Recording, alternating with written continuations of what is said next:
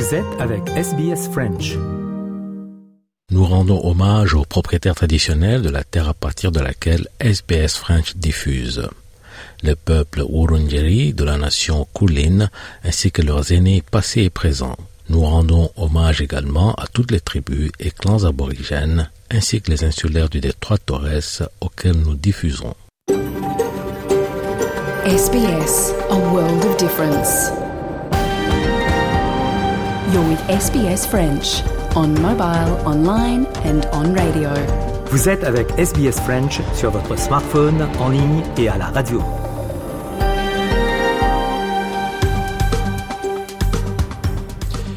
Mesdames et messieurs, bonjour, il est 13h, vous écoutez le programme en français sur Radio SBS. Christophe Mallet pour vous accompagner au cours de cette heure. En ce 11 novembre, nous parlerons bien tout d'abord d'un événement important dans la politique australienne, dans l'histoire de la politique australienne dans quelques instants. Euh, nous parlerons également de l'avènement d'un sport en France, le MMA, l'Ultimate Fighting, euh, qui en bouscule plus d'un donc euh, dans l'Hexagone. Et nous parlerons également d'art de la table. Bienvenue, vous écoutez le français sur Radio SBS.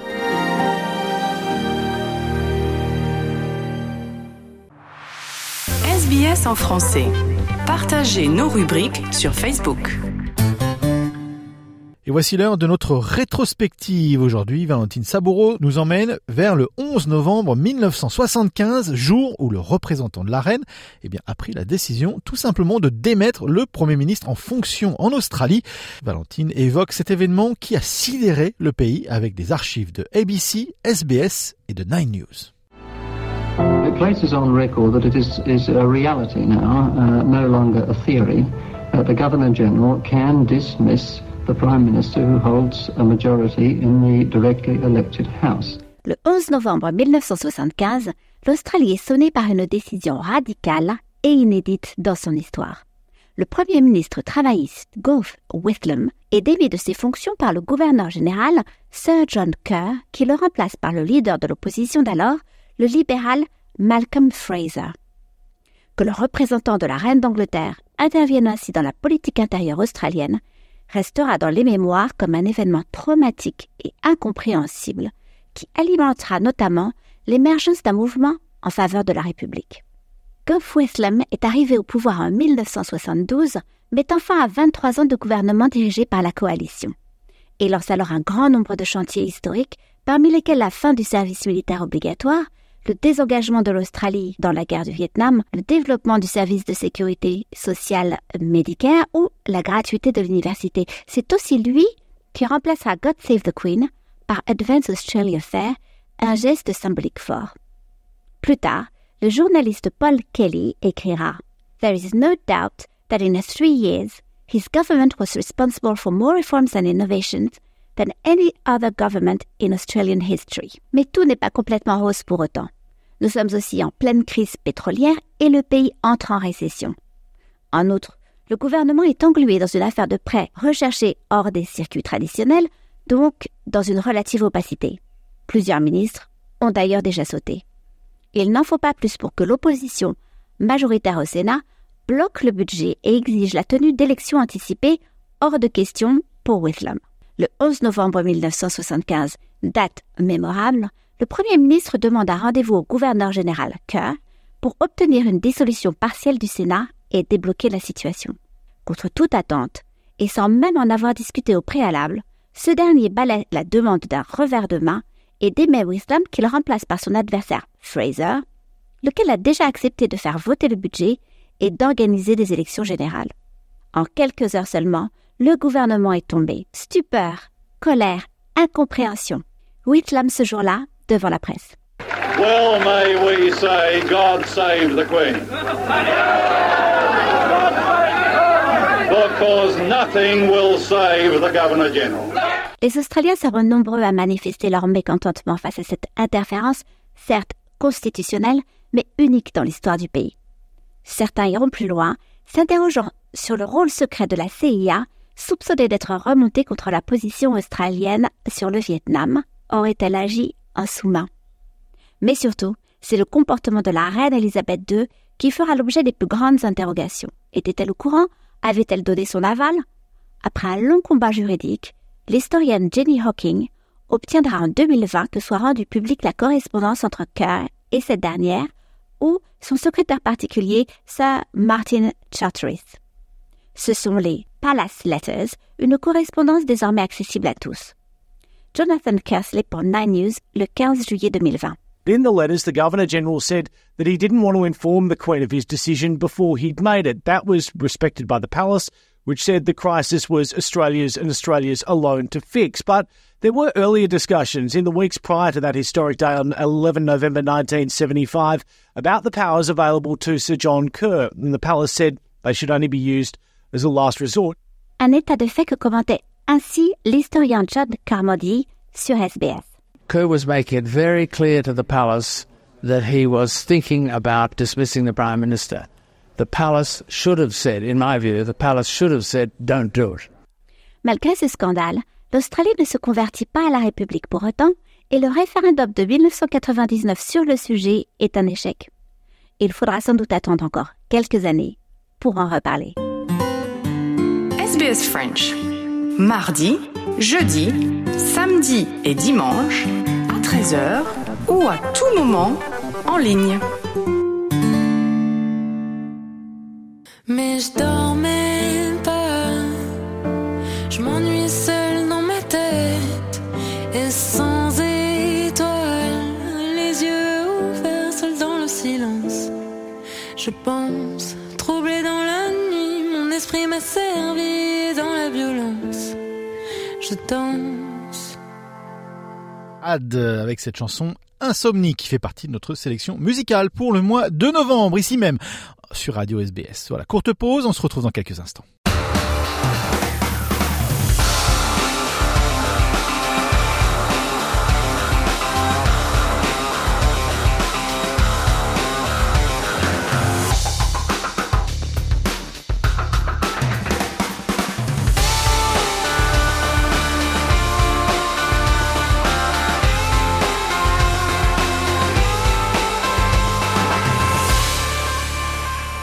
Magazine des sports maintenant ce samedi, on va faire un coup de projecteur sur un sport qui était interdit il y a encore quelques années, le MMA, le Ultimate Fighting, un sport qui aujourd'hui met tout le monde KO en France.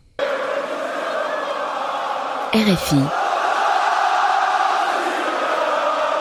C'était une très belle soirée, pleine d'ambiance. euh, de voir tout cet engouement là pour euh, le MMA, c'est vraiment euh, beau à voir. Ça fait plaisir et j'espère que ça va, ils vont revenir rapidement.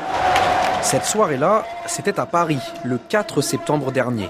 Trois lettres à retenir, UFC, Ultimate Fighting Championship, la plus grande fédération mondiale de MMA. Parmi les combattants sur la carte, notamment les deux stars françaises de la discipline, Manon Fiorot et Cyril Gann. Tous ont loué l'ambiance exceptionnelle à Bercy, dans le sud de la capitale. C'est officiel, la vague MMA déferle sur la France. David Shaw, le vice-président de l'UFC. L'affluence ce soir était de 15 610 personnes dans un accord hôtel Arena de Bercy à guichet fermé. Nous avons généré 4 millions de dollars de bénéfices en billetterie, ce qui est un record ici à Bercy. Nous sommes très heureux de l'intérêt des fans français pour le MMA. La dernière fois que nous sommes venus à Paris, 70% des billets avaient été achetés par des fans qui habitent en dehors de Paris. On ne peut pas être plus satisfait de la manière dont l'UFC s'est implanté en France. Les pays européens voient désormais la France comme un modèle. J'étais au téléphone juste après l'événement avec quelques personnes à Las Vegas qui m'ont dit à quel point le public était bruyant vu de l'écran. MMA ou arts martiaux mixtes. Qu'est-ce que c'est? Est-ce que tout est permis? Définition avec Jean-Charles Barès, journaliste pour le média L'équipe. Le MMA, c'est un mélange euh, d'arts martiaux. À l'origine, euh, l'idée du MMA, c'était de permettre à toutes les disciplines de combat de trouver un, un, un terrain commun, des sortes de règles unifiées qui euh, permettraient de définir quel est le combattant euh, ou le style de combat le plus fort du monde. Donc, euh, c'est un combat qui se pratique à la fois debout, avec toutes les techniques de percussion qui sont propres à la boxe anglaise ou à la boxe pied-point, donc pied, poing, genou, coude. Il y a également des techniques de lutte, donc pour amener l'adversaire au sol, et ensuite des façons de gagner au sol, euh, à la fois par euh, des frappes au sol ou des clés articulaires, des étranglements, qui sont des techniques de judo ou de jiu-jitsu brésilien. Loin des strass et des paillettes, plus proche de la sueur et des larmes. Pour tenter de comprendre le phénomène MMA, il faut revenir aux sources de ce succès, au plus près des pratiquants. Et on s'abîme pas le visage Et si on a des gants, des, des casques, on peut se faire plaisir. Direction la salle du Maccabi Paris, une référence pour tout pratiquant de sport de combat dans la capitale. Fondée en 2005 par Franck Atia, le complexe sportif propose plusieurs cours, boxe, lutte, jiu-jitsu. Depuis 2020 et la légalisation du MMA sur le territoire, c'est l'explosion. Les combattants viennent de tous les milieux, de toutes les influences. J'ai commencé euh, en ayant euh, en tête l'envie de commencer le MMA, mais je me suis aperçu que lorsque tu faisais que du MMA, allais, euh, faire les entraînements, tu n'allais pas pouvoir euh, travailler tous les aspects de manière super qualitative. Donc euh, de là, je suis, je suis aussi euh, allé au, cours de boxe anglaise, de boxe taille et un peu de, grappling du coup. Ça fait euh, deux ans. J'étais inscrit ici au Maccabi. J'ai commencé par le karaté Shotokan.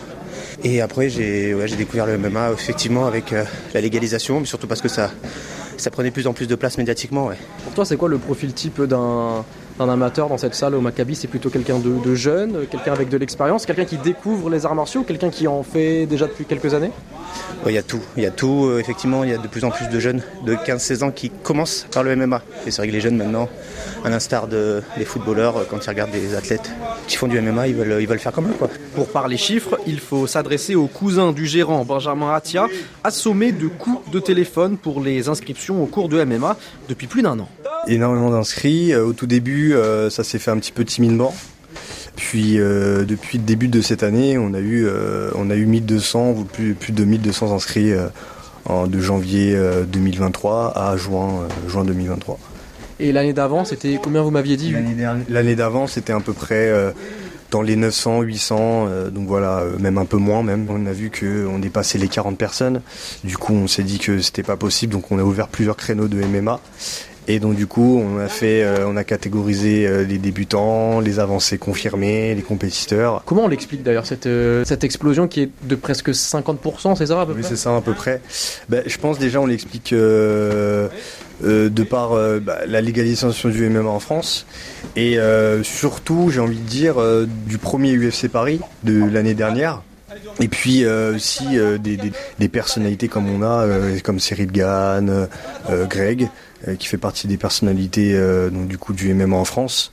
Et donc du coup, je pense, déjà on a un public jeune quand même, on va dire entre 20 et 30 ans. C'est un sport qui parle aux jeunes, comme aux moins jeunes. hein. on a aussi des, des, gens un peu plus, plus de 40 ans. Donc du coup, forcément, c'est quelque chose qui va s'ancrer dans les mœurs de la jeunesse ici. Et forcément, ce sont des gens qui, qui ont envie de découvrir et ont envie de, de, de, de- de s'initier à ce sport-là. À 15 secondes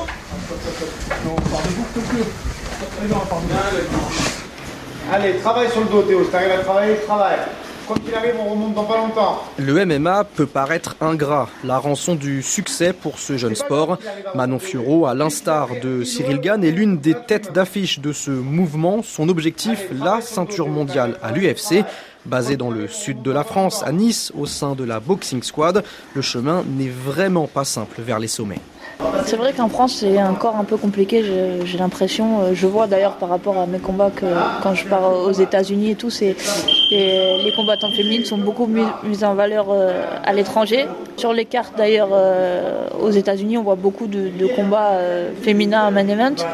Ici en France, bah, d'ailleurs si on regarde toutes les organisations, il y a rarement de, combats encore féminins à main event. Mais après, il faut aussi que le, niveau augmente. Mais voilà, j'espère qu'il y aura de, plus en plus et de plus en plus de filles qui viennent au MMA et qui arrivent à, à faire monter ce niveau. La violence du MMA pose également question. La cage, le sang, autant de freins qui peuvent bloquer l'ascension de ce sport. La réponse de Manon Fiorot. Je pense que c'est des gens qui, qui ne connaissent pas vraiment ce sport. Les coups sont comme un autre sport de combat. Je veux dire, on peut voir des, des choses plus violentes dans la boxe thaï ou dans la boxe anglaise où la plupart des coups sont portés au visage. En fait, je pense que c'est juste les gens ne connaissent pas en fait le, MMA. Les images sont choquantes parce que voilà, on voit du sang, une coupure, tout ça. Euh, pour comparer, moi, j'ai fait euh, du snowboard. Donc rien à voir. C'est vrai que quand on regarde snowboard, il n'y a absolument rien de violent. Et pour autant, j'ai eu plus de blessures euh, en snowboard qu'en MMA en fait. Salut, c'est euh, Morgan Charrière, euh, The Last Pirate, combattant de MMA professionnel. Et aujourd'hui, on est à l'US Metro, euh, là où je m'entraîne et là où je tourne mes vidéos aussi.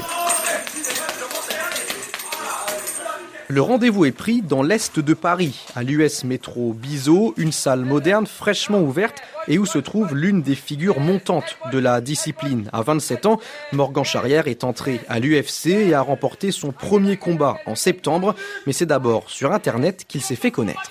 Je crois que j'ai commencé la création de vidéos entre 2013 et 2015. Je crois que c'est le début de ma chaîne YouTube. Et après, je m'y suis mis sérieusement en 2017. Euh, du coup, bah, bon, la vocation de lancer ma chaîne YouTube, c'était euh, de communiquer sur le MMA, du coup, qui était bah, en, en 2013, personne connaissait hein, quand je parlais de MMA. On parlait plus de free fight que de MMA. Donc, bah, je voulais faire ce travail euh, en amont de euh, moi pour m'aider à me faire connaître et pour faire connaître le sport, c'était un peu euh, en symbiose. Quand tu as une communauté, qu'il y a beaucoup de gens qui te suivent, tu es pris plus au sérieux par les organisations où tu combats. Donc forcément, bah, ça a des avantages. euh, Ça te permet d'avoir un petit peu plus de pouvoir que les autres combattants. Ça te permet de... Bizarrement, l'organisation te met plus en avant. D'ailleurs, Morgan Charrière, en termes de chiffres, c'est combien d'abonnés sur YouTube, combien d'abonnés sur Twitter par exemple? Sur Twitter, je crois 160 000 peut-être. Sur YouTube, je crois qu'on doit être aux alentours de 120, 130 000. Instagram, 230 000. C'est pas mal comme communauté pour, euh, pour un combattant MMA, euh, slash YouTuber, euh, slash Twitto, slash Instagrammeur. Ouais, ouais, c'est pas mal. Ça fait beaucoup de chiffres combinés. Ça fait beaucoup de gens qui, qui me suivent. Ça fait une grosse force de frappe. Sport-spectacle, en phase avec son temps, le MMA semble avoir un avenir tout tracé en France et pourquoi pas un jour concurrencer des sports bien plus établis comme le football et le rugby, mais pour ça, il faudra s'armer de patience. Alors la réglementation actuelle fait que euh, sur une chaîne euh, gratuite, on n'a pas le droit de diffuser du MMA avant 22h30. Sur une chaîne payante, euh, on n'a pas le droit d'en diffuser avant 20h30. Et donc en effet, euh, il est certain que euh, modifier cette règle, permettre euh, une plus large diffusion, aiderait à, à développer euh, la discipline. Maintenant, euh, on va pas euh, faire la fine bouche, euh, si je puis m'exprimer ainsi. On a la chance que cette discipline ait enfin été légalisée, euh, puisse enfin s'ouvrir au grand public. Autre lobbying, euh, le MMA euh, aux Jeux Olympiques, bientôt Possible selon vous? Ouais, je pense que c'est tout à fait possible. Alors parce que le format amateur est très proche du format professionnel, mais euh, on est euh, aujourd'hui encore une fois au début d'une histoire. Je pense que la question pourrait être posée d'ici quelques années. Il faut attendre quand même que euh, le circuit finisse de se structurer. On est encore dans les prémices d'une histoire, mais euh, d'ici quelques années, euh, je pense que euh, le MMA pourrait en effet euh, très légitimement prétendre à entrer euh, aux Jeux Olympiques.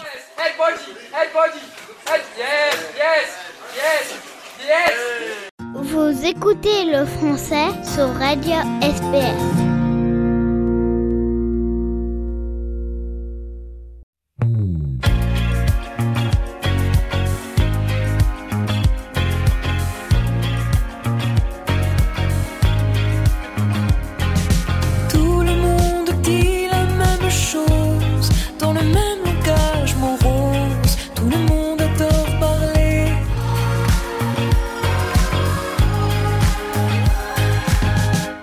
Vous l'aurez très certainement reconnu, Clara Luciani, avec euh, cette chanson euh, qui fait d'ailleurs partie de notre euh, sélection musicale pour le mois de novembre. Cette chanson qui s'intitule Tout le monde sauf moi. Courte pause, on se retrouve dans quelques instants. Vous écoutez le programme en français, vous êtes sur Radio SBS. À tout de suite. Détendez-vous en découvrant la musique du monde sur SBS Chill. Sur votre télévision et votre radio numérique, en ligne et sur votre smartphone.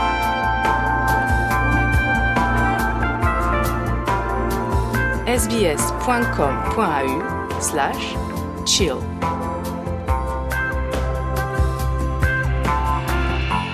Bonjour, ici Audrey Bourget avec un nouvel épisode d'Atable Kitchen Conversations. Aujourd'hui, on vous parle d'huile d'olive, un ingrédient essentiel dans beaucoup de cuisines de l'Europe jusqu'à l'Australie. Shane Delia est certainement un chef qui ne peut pas s'en passer.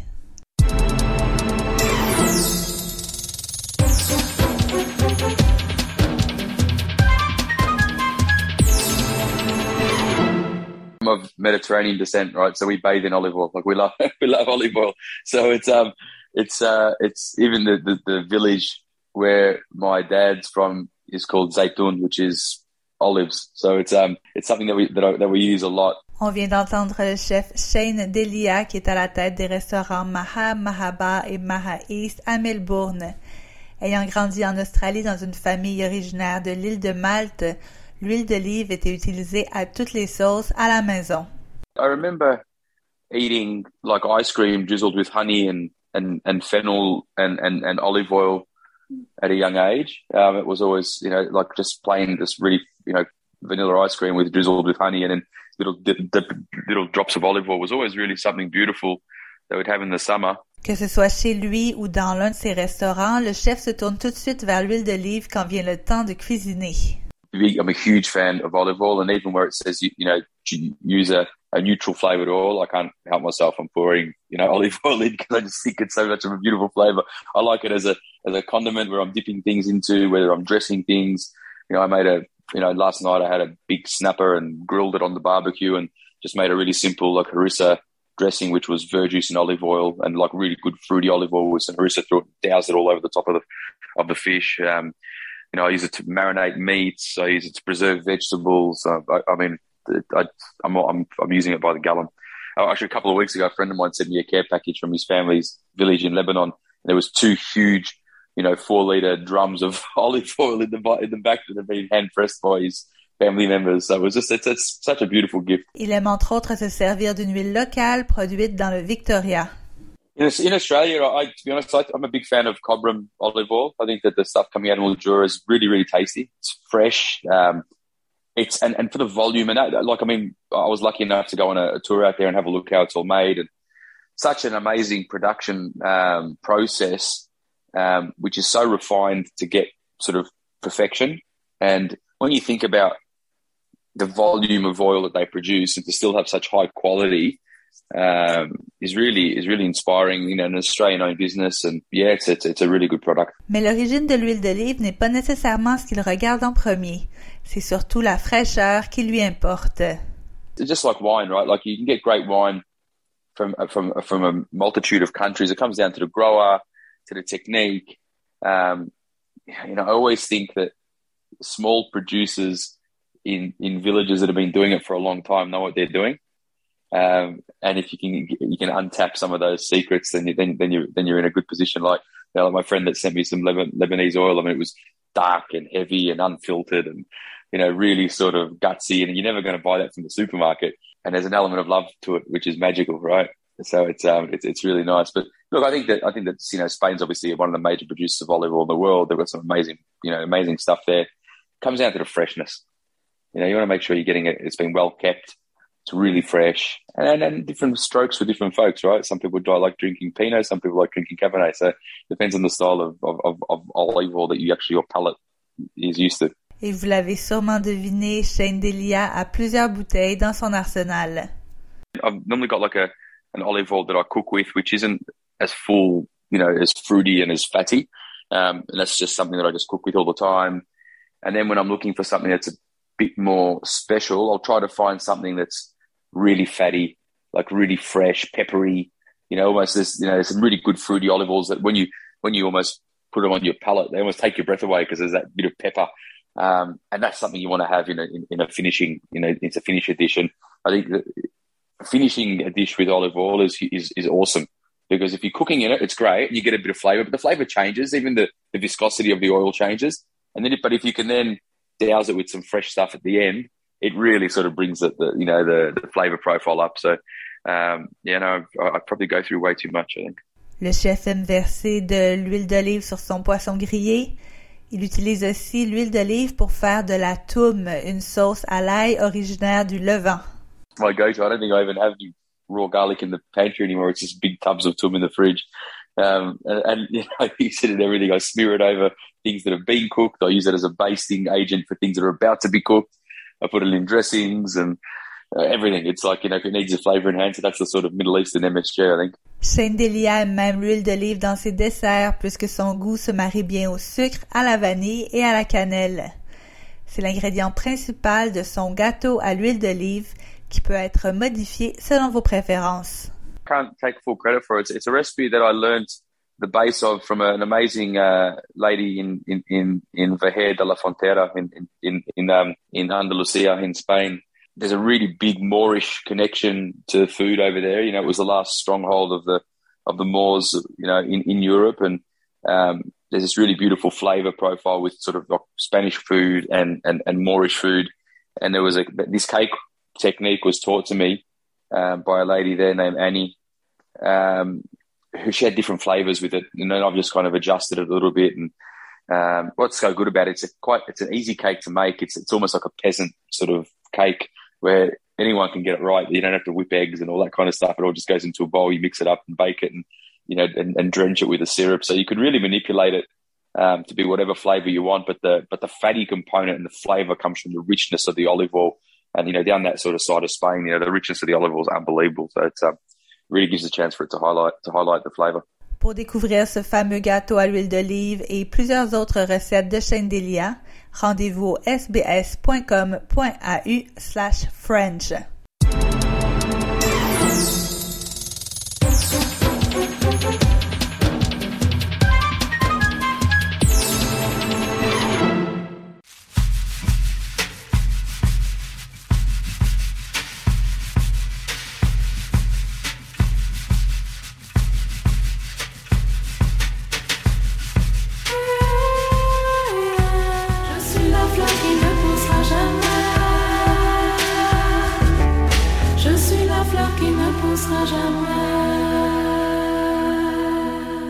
Oriane Lacaille avec cette chanson Je suis la fleur qui ne poussera jamais. Vous écoutez le programme en français si vous êtes sur Radio SBS. On fait une courte pause, on se retrouve dans quelques instants.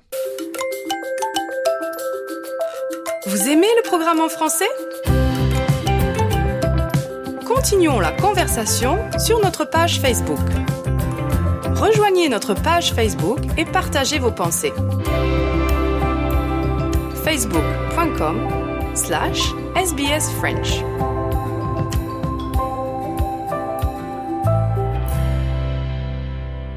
Eh bien aujourd'hui dans le programme en français sur Radio SBS, on va parler de, de gastronomie et euh, peut-être un petit peu ce qui est en amont justement de la gastronomie avec euh, Wivina Chandelier. Elle est la représentante d'une marque très connue dans les foyers français, c'est Magimix. Bonjour. Bonjour Christophe. Alors Magimix, euh, voilà, sans, sans faire l'éloge de la marque en elle-même, c'est vraiment une marque un peu historique. C'est quelque chose que, je sais pas, moi, ma maman avait des produits Magimix, ma grand-mère avait des produits Magimix. C'est c'est une, une marque euh, vraiment historique en fait. Oui, tout à fait. Euh, Magimix, euh, c'est une, euh, une belle marque française qui euh, a en fait euh, inventé le robot euh, cuiseur depuis donc euh, 1961 en Bourgogne. Donc c'est en fait c'est un boucher charcutier qui a inventé le premier robot multifonction puisque en France, comme vous savez, les bouchers font aussi beaucoup de de, traiteurs. Et donc, pour préparer, couper, euh, râper, trancher tous les légumes, euh, il a inventé euh, le premier robot euh, multifonction. Donc, ça fait depuis 1961 que, effectivement, beaucoup de ménages ont, ont- ont, du, du Magimix à la maison. Et en fait, une de leurs spécificités, c'est qu'ils ont créé un moteur asynchrone qui est fabriqué en Bourgogne, toujours dans la même usine à, à Monceau-les-Mines. Et ce moteur est un moteur commercial en fait. Et c'est pour ça qu'ils ont une longévité euh, incroyable et que souvent euh, nos grands-mères et, nos arrière-grands-mères, même peut-être, ont un Magimix à la maison euh, parce qu'en fait le moteur est, est juste presque euh, increvable en fait.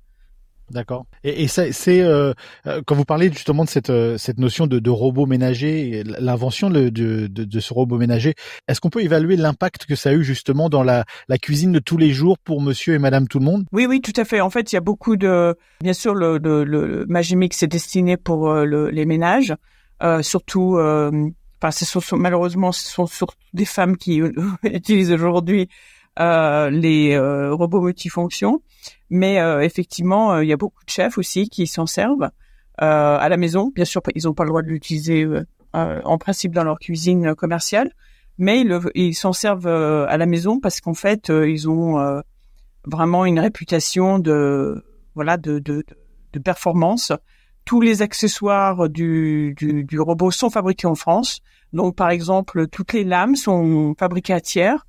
Euh, sont des lames Sabatier, donc qui sont euh, très très reconnues en France. Donc, il y a vraiment une oui une euh, une, qualité, une durabilité euh, qui, qui est au cœur de de, de, de Magimix et donc a eu un impact énorme sur la préparation culinaire puisque c'était un peu la, en même temps que la révolution où les femmes commencent à s'émanciper, à sortir de leur cuisine, à avoir des carrières, etc. Et donc en fait, ça, c'est pour ça que c'est vraiment arrivé au, au bon moment en fait. Euh, Vous dites les femmes, c'est pas du tout réducteur, c'est que vous savez que vos, vos consommateurs sont quand même principalement des consommatrices. Ah oui, à pratiquement 80-90%. Mais par contre, euh, bah, on voit dans nos, nous, on a une, une base de données avec tous nos consommateurs et 90%, euh, ce sont des femmes. Euh, donc euh, aujourd'hui encore, malheureusement, ce sont les femmes qui utilisent euh, encore beaucoup les appareils ménagers. Mais bien sûr, il y a plein de, enfin, il y a beaucoup de chefs hommes hein, qui s'en servent à la maison. Mais voilà, c'est malheureusement encore voilà les femmes qui préparent encore la plupart du temps les repas. D'accord. Si on parle justement de, de, de- du marché depuis longtemps, on parle de- du côté historique euh, de, de cela. euh, c'est vrai que depuis quelques années, peut-être une, une décennie, il y a eu un concurrent vraiment sur le marché euh, qui, qui est presque devenu une, une terminologie en elle-même. Euh, vous, vous- comment la comment la marque réagit? Comment Magimix réagit par rapport à tout ça? Thermomix pour pas le nommer. Oui, oui, oui. Alors Thermomix, eux, ils ont inventé le robot cuiseur. Donc ça, c'est euh, effectivement, c'est euh, euh, c'est pas tout à fait la même chose que le robot multifonction. Euh, la différence étant que le robot cuiseur a un bol en, inox qui permet de faire plein de cuissons différentes. Donc eux, ils l'ont inventé. C'est une marque allemande.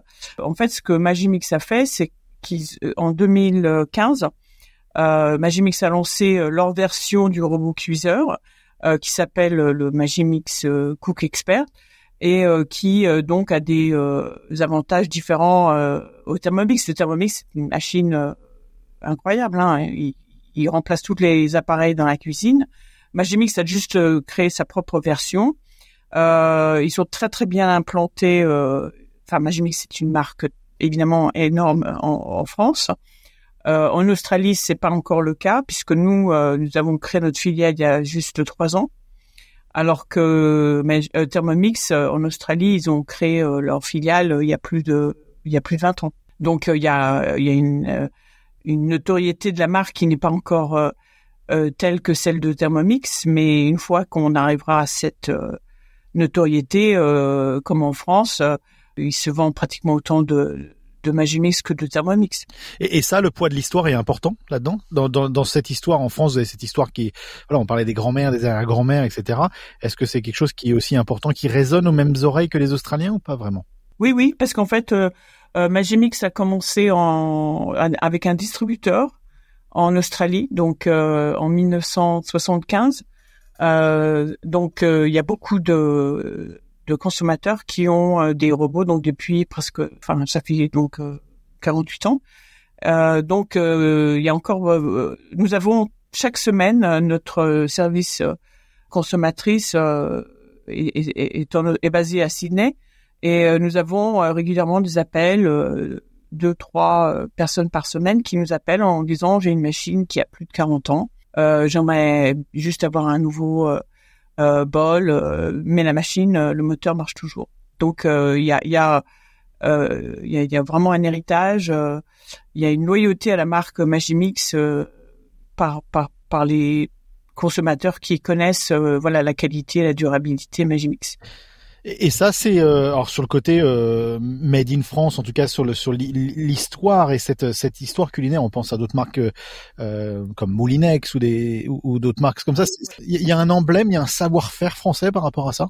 Ah oui, oui, non, il y a, il y a, enfin, le, le- la France est, est réputée à beaucoup de belles marques euh, dans dans tout ce qui est euh, euh, petit électroménager et également euh, tout ce qui est euh, art de la table. Et le consommateur euh, australien apprécie le made in France euh, et donc euh, effectivement, euh, euh, il y a beaucoup de marques françaises euh, qui qui ont très très bien marché euh, et qui marchent très très bien en, en Australie. Euh, Tout dépend de- du moment où ils ont commencé à faire, euh, à, à développer la notoriété de la marque. Donc, par exemple, si je prends une marque comme le Creuset, ça fait déjà euh, beaucoup d'années qu'ils qu'ils font la promotion de leur marque en Australie. Ils ont une euh, une notoriété euh, vraiment euh, vraiment très forte.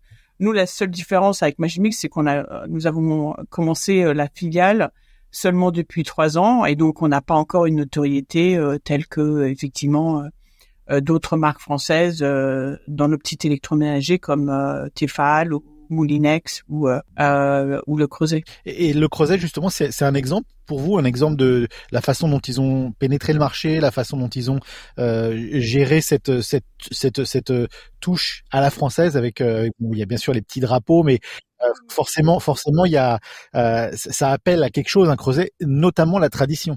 Oui, oui, oui. Quand on voit le succès de le creuset en Australie, euh, nous, c'est la même. on, voilà, c'est une inspiration pour nous. On, sait qu'on peut y arriver, puisque il y a vraiment une appréciation de, de, des marques françaises parce qu'il y a la qualité, la performance, et puis il y a aussi l'histoire qui, qui est derrière euh, chacune de ces marques. Donc, euh, euh, et, et, les Australiens apprécient énormément évidemment la, gastronomie française et, savent que toutes ces marques prestigieuses françaises sont vraiment, enfin, délivrent vraiment sur la performance et, et la qualité. Il y a, il y a une petite touch à toucher au, drapeau français, c'est ça?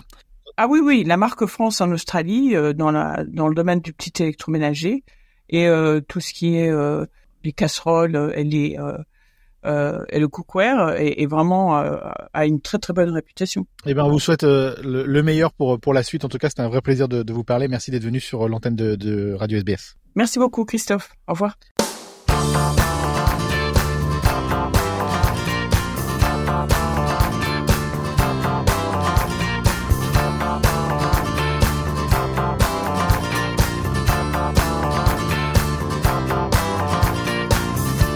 se lève et j'irai bien chanter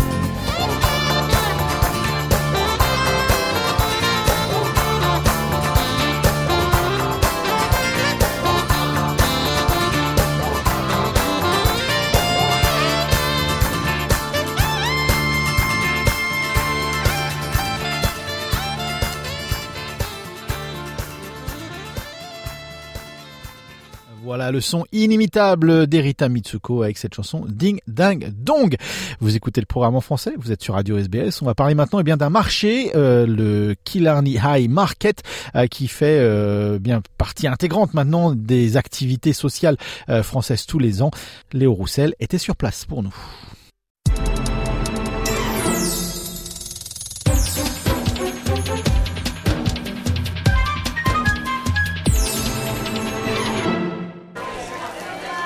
Beaucoup de pluie, beaucoup d'imperméables, mais surtout beaucoup de drapeaux français ce dimanche matin du côté de Killarney Heights au nord de Sydney. Comme chaque année, l'association FANS, la French Speaking Association of the North Shore, organisait son marché français, une 17e édition pour laquelle il fallait mieux être équipé de son parapluie, ou du moins pour une bonne partie de la matinée. Bon appétit Bonne journée monsieur. J'ai une autre le marché français se tient chaque année à l'école publique de Killarney Heights, un établissement un peu spécial puisqu'il s'agit d'une école publique australienne qui inclut un programme bilingue anglais-français pour les enfants. Le marché sert de levée de fonds pour l'association Fans et pour le financement du programme de l'école. Cette année encore, de nombreux stands proposaient de découvrir ou de redécouvrir la gastronomie française, mais aussi d'autres marques de vêtements, des bijoux. Clémence Duprat, la vice-présidente de Fans, dresse la liste. Alors aujourd'hui, on a euh, exactement, on n'a pas loin de 60, 65 euh, euh, stands en tout, donc on a une cinquantaine de stands professionnels. et on a aussi des, stands de fundraising, donc nos stands, nos stands sur lesquels on fait nos, on fait nos levées de fonds. Pardon. on a des crêpes, on a des gaufres, on a 13 stands de fundraising. Donc en tout, ça nous fait voilà, 60, 62-63 stands sur place. Euh, c'est assez énorme et euh, il y a de tout. Il y a des, artisans qui font des bijoux, il y a des, nappes euh, provençales, il y a des, des décorations pour la maison et puis évidemment tout, tout ce qu'on peut trouver en tant que nourriture à la française incontournable, les saucissons, les macarons, les éclairs, les gaufres, les crêpes, les galettes bretonnes, du bœuf bourguignon, des escargots et, et des conserves de foie gras et des terrines et j'en passe. Parmi ces stands, certains proposaient de goûter des fromages directement venus de France. C'est le cas du stand du restaurant spécialisé Le Petit Louvre, implanté dans le quartier de Potts Point à Sydney, qui importe des fromages français de qualité. Euh, tout ce qu'on ramène, c'est euh, le plus haut de gamme possible. sur, euh, sur une sélection qui maintenant est à euh, 25 fromages. Vous avez peut-être des stars là-dedans. Le comté 30 mois, on a euh, une, douceur de pâte qui est incroyable, absolument incroyable. Euh, le Beaufort d'alpage, lui, c'est la star parce que c'est le fromage et l'unique fromage que j'utilise pour la fondue savoyarde. Et les gens de Chamonix m'ont dit qu'elle était meilleure au Petit Louvre qu'à Chamonix.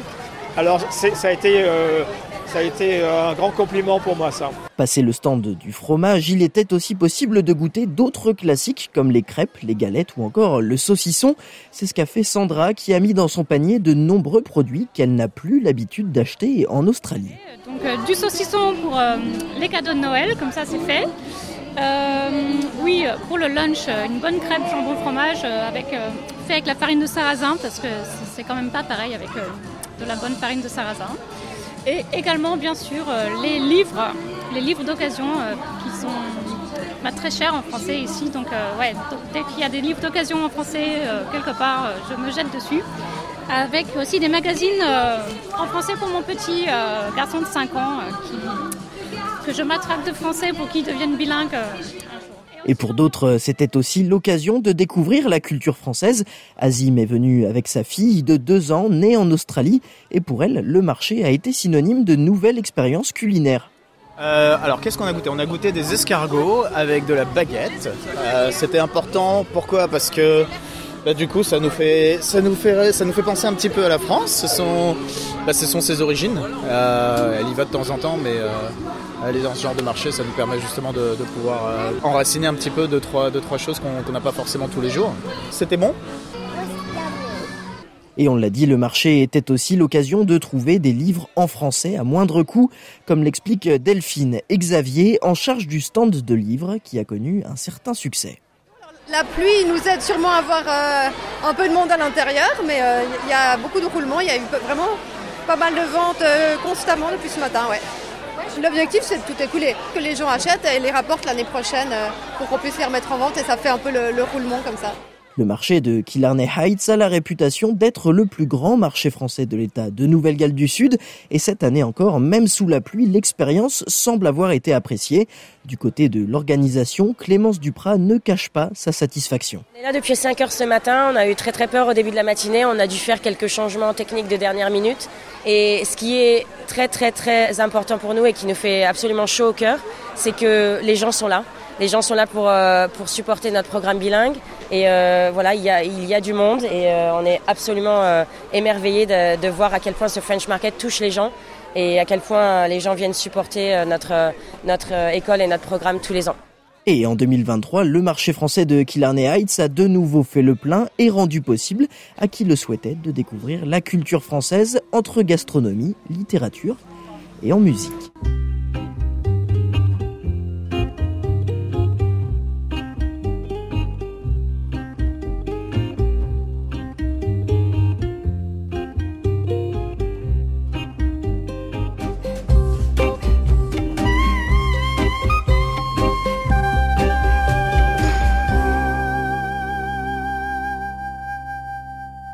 C'était Arthur H. euh, La route. C'est la fin de notre programme. Merci de l'avoir écouté en ce samedi 11 novembre. Euh, prochain rendez-vous, c'est donc demain à 13h avec notre émission en français, bien entendu, et sur notre site internet sbs.com.u slash French. Je vous rappelle l'horaire de nos programmations dans la semaine, mardi et jeudi à 13h également. Bon après-midi à tous et bon appétit si vous êtes toujours. À